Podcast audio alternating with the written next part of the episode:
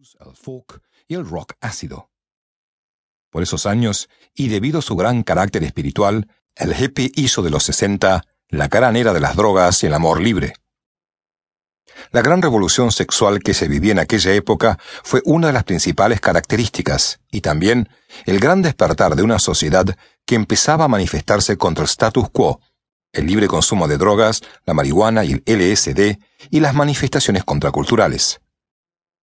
También buscaron formas de experiencia poco usuales, como la meditación. Debido a su rechazo al consumismo, solían optar por la simplicidad voluntaria, ya sea por motivaciones hedonistas, espirituales religiosas, artísticas, políticas o ecologistas, etc.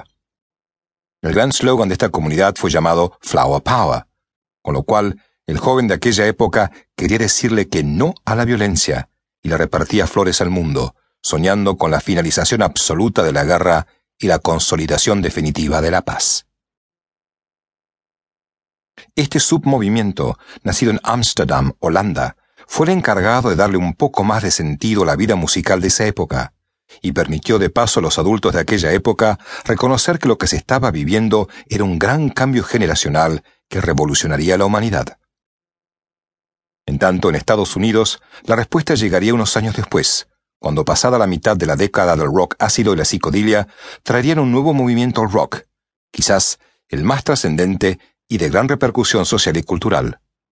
De esa generación destacan Jimi Hendrix, considerado como el mejor guitarrista de rock de todos los tiempos, Janis Joplin, The Doors, The Jefferson Airplane, The Grateful Dead, The Birds, Country Joe and the Fish, una serie de grupos provenientes principalmente de la costa oeste de los Estados Unidos. Luego de que Bob Dylan decidiera dejar un poco el folk y electrificar su música, una gran generación de bandas estadounidenses empezaron a crear un movimiento que años más tarde, en 1969, desembocaría en la llamada Nación Woodstock. Un festival de tres días de duración que convocó a cerca de medio millón de personas. Con el mencionado festival, esa generación del Peace and Love vivió su momento utópico, su punto álgido, pero a la vez marcó el inicio del fin que ocurrió meses más tarde con el concierto gratuito que The Rolling Stones ofrecieron en Altman, California, y donde un joven de raza negra fue cruelmente acribillado y asesinado por la bandilla de los Hells Angels, paradójicamente contratados por los Stones para encargarse de la seguridad. El escándalo mediático sobre los hechos de Altman y el caso Manson, con su serie de asesinatos mientras consumían drogas, desprestigiaron a los hippies a tal punto que incluso los que en un inicio simpatizaron con ellos los rechazaron. El movimiento decayó sensiblemente y su estética, de ropa de colores, pantalones de campana y demás, fue asimilada por la moda de mucha gente que ni simpatizaba con ellos. Para comienzos de los años 70, de la arrebatada generación del Flower Power, sencillamente no quedaba nada. El movimiento en Estados Unidos, desde los años 70 en adelante, regresaría por donde comenzó, al underground.